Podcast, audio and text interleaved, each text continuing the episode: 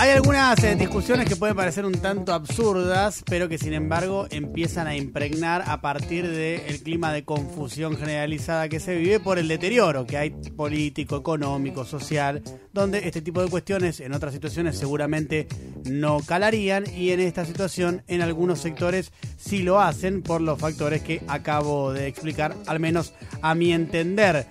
Javier Milei planteó dos cuestiones vinculadas con la educación en estos días. Por un lado, el determinar la obligatoriedad de la educación primaria y secundaria en Argentina. Y por otro lado, habló muy confusamente del sistema de vouchers, de un sistema de vouchers eh, repartidos por el Estado para financiar la educación de cada uno de aquellos que quiera ir a estudiar eh, en primario o en secundario. Vamos a dividirlo en dos. Arranquemos por el tema de la obligatoriedad. Esto es lo que decía eh, Javier Milei en una entrevista en el programa de Jorge Lanata el día viernes. ¿Para vos la educación pública no tiene que ser obligatoria? No, no, digo, a ver. ¿Qué pensás vos, sobre digo, eso en vos, la vos querés, no, vos querés obligar a un ser humano que haga algo, o sea, digo, Yo el- quiero el- obligar a la gente que vaya a la primaria, sí, seguro. Y la secundaria también. Pero Bueno, igual digo, no les está yendo muy bien con la obligatoriedad porque la gente va dejando en el camino, así que, que digo, el, el sistema de la obligación no funciona.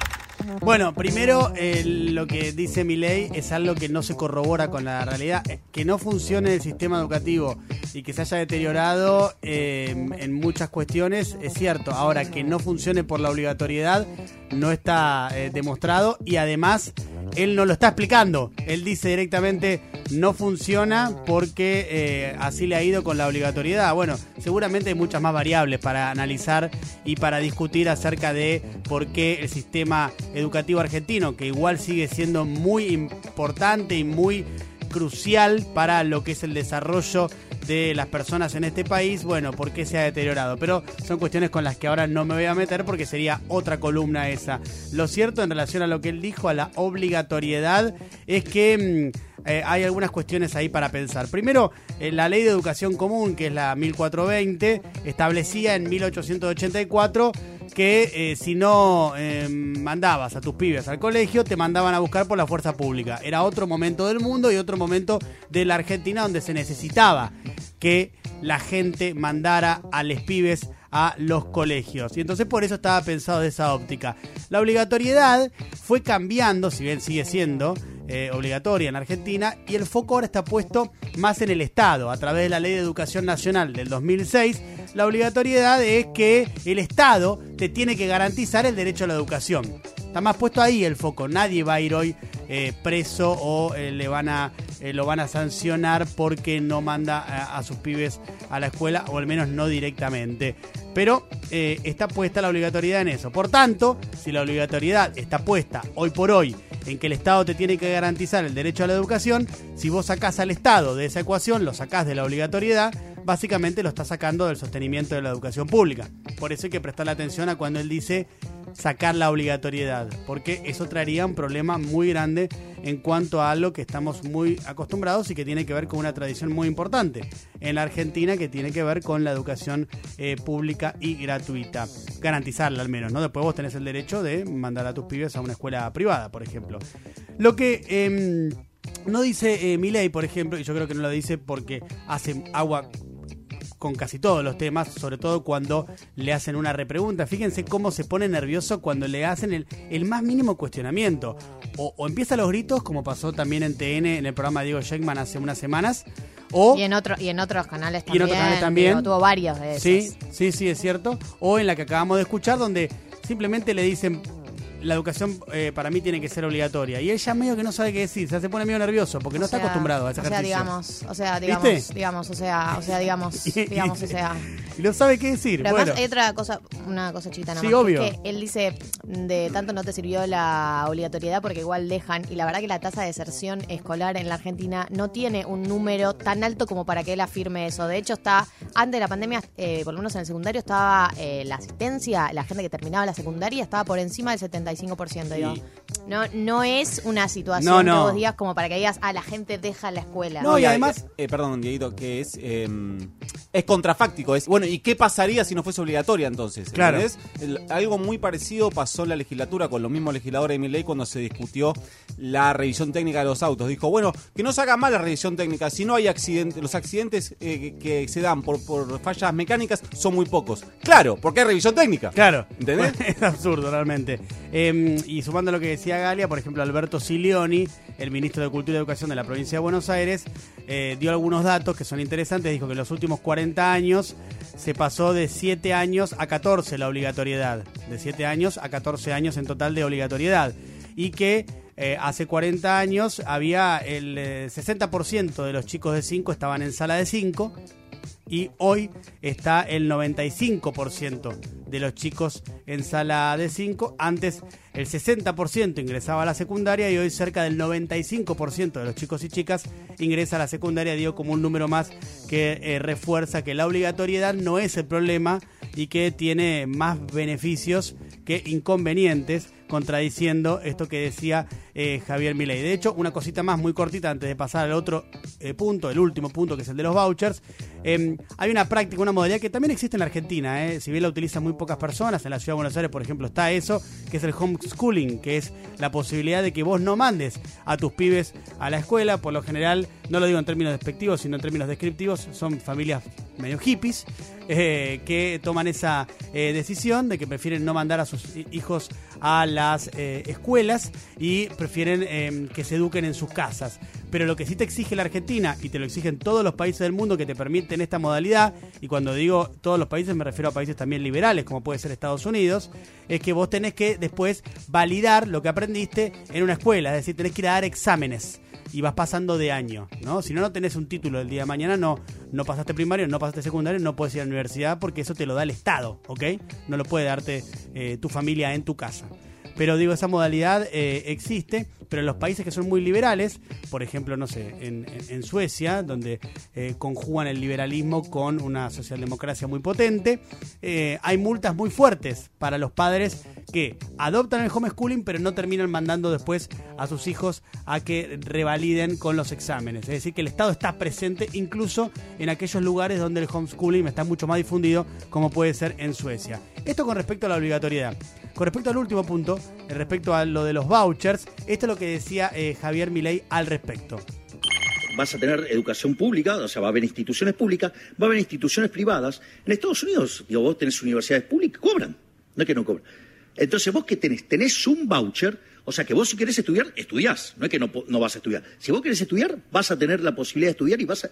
La diferencia es que ahora vos no sos rehén del sistema de adoctrinamiento del Estado. Y vos vas a la institución que quieras. Bueno, hay como una confusión muy grande también en cómo lo expresa Milei acerca de este sistema, el sistema de los vouchers, que efectivamente existe en otros eh, países del mundo, si bien es algo que estuvo muy extendido, muy de moda en los 80 y en los 90, pleno auge del neoliberalismo, ¿no? En explosión del neoliberalismo. Em, hoy en el mundo no, no, no, no, se está hablando ya de esto, no, no está en expansión, sino que simplemente se conservó en algunos países como en Suecia, en Holanda, en Nueva Zelanda y en Chile, acá al lado nuestro, eh, con los pros y los contras que ya conocemos tiene el sistema educativo chileno, tal es así que recordarán las revueltas estudiantiles, vinculadas no solo con el boleto estudiantil, sino con la dificultad en la accesibilidad a la educación por los niveles de endeudamiento muy grandes que tenés en Chile. Pero eso también es otro, es otro tema. Lo cierto es que esta idea, la de los vouchers, parte de Milton Friedman, eh, monetarista, eh, hombre emblemático en, las escuelas liberales, que básicamente Milton Friedman quería el sistema este vouchers por algo que Milley expresa toscamente, ¿no? Que es esto, vieron que Milley dice no sos rehén del sistema de adoctrinamiento del Estado con los vouchers. ¿Por qué dice esto Milley? Bueno, porque cuando lo piensa Milton Friedman, lo piensa eh, como para competir con esa, lo que Milton Friedman denominaba la isla de socialismo en el mar del libre mercado, que es Estados Unidos, que es el sistema educativo, ¿no? O sea, dentro del libre mercado estadounidense, Milton Friedman consideraba que el sistema educativo era una isla de socialismo. Bueno, para competir con eso, propone la creación del sistema de vouchers, que después incluso también fue, fue tomado por gente de izquierda. Digo, no solamente es una cuestión ideológica de la derecha, sino también después fue tomado por otros motivos por gente de izquierda. Em, Pinochet lo aplica esto en Chile. De hecho, un dato es que Milton Friedman lo asesoró directamente a Pinochet para que utilizara este sistema de los vouchers. Y el sistema de los vouchers, a grosso modo, es eh, lo siguiente. Vos tenés la plata del Estado para garantizar la educación, ¿no? Partimos de esa base. Y ahí tenés dos variantes. La que conocemos nosotros, que es el Estado financiando a la oferta, es decir, el Estado creando escuelas, pagándole a los docentes, eh, pagando los cursos, pagando los materiales, y el otro, de los vouchers, es financiando la demanda. Es decir, que a cada familia, con cada hijo, se le da un voucher para que ese voucher después lo utilice yendo a la escuela que se le da la gana. Entonces, según esta teoría, lo que eso genera es competencia entre las escuelas y como cada escuela va a querer tener más alumnos porque son los que le dan los vouchers y la financian, van a mejorar su calidad educativa. Esto es una hipótesis que es discutible, es muy debatible, pero el problema, más allá de eh, esta hipótesis de eficiencia que plantea este sistema y que yo estoy convencido que mi ley lo desconoce, no lo tienen claro, por eso se pone nervioso, por eso habla como habla eh, muy por arriba de las cosas. Yo estoy seguro, una lástima que Milei no le dé entrevistas, por ejemplo, a esta radio, ¿no? Porque si no se le podría preguntar y repreguntar, pero la verdad es que no resiste, repregunta porque yo estoy seguro que él no sabe de lo que está hablando. Cuando habla de la obligatoriedad, no sabe bien de qué está hablando. Y cuando habla de los vouchers, tampoco sabe bien de lo que está hablando. Y estoy convencido de que no sabe de lo que está hablando porque si él supiera lo que está diciendo, sabría que constitucionalmente es imposible el sistema de los vouchers siendo él presidente. Ni siquiera puede pasar por el Congreso. Es algo que está en la Constitución, la Constitución del 53. Esto lo pueden definir las provincias, cada una de las provincias. Por lo tanto, habría que cambiar la Constitución. Eh, no creo que eh, sepa esto eh, y el obstáculo que tiene por delante. por último, más allá de las críticas al sistema este, em, hay algo interesante que lo publicó Mariano Narodowski, especialista en educación, eh, que él dice, bueno, ok, a ver, suponete que se, suponete que se, se puede hacer lo que dice mi ley, que no se puede porque la constitución dice que no se puede, pero ponele que se puede hacer, ponele que mi ley dinamita el Ministerio de Educación Nacional, no existe más el Ministerio de Educación Nacional, con la guita que hay en el presupuesto de Educación Nacional, vos tendrías 3 mil pesos para cada eh, alumno por voucher, ¿no? O sea, cada voucher sería de 3 mil pesos por mes. Si vos el mismo presupuesto que tiene el Ministerio de Educación Nacional lo utilizaras para para dar vouchers, ya no existe más ministerio, le das 3 mil pesos a cada pibe por mes.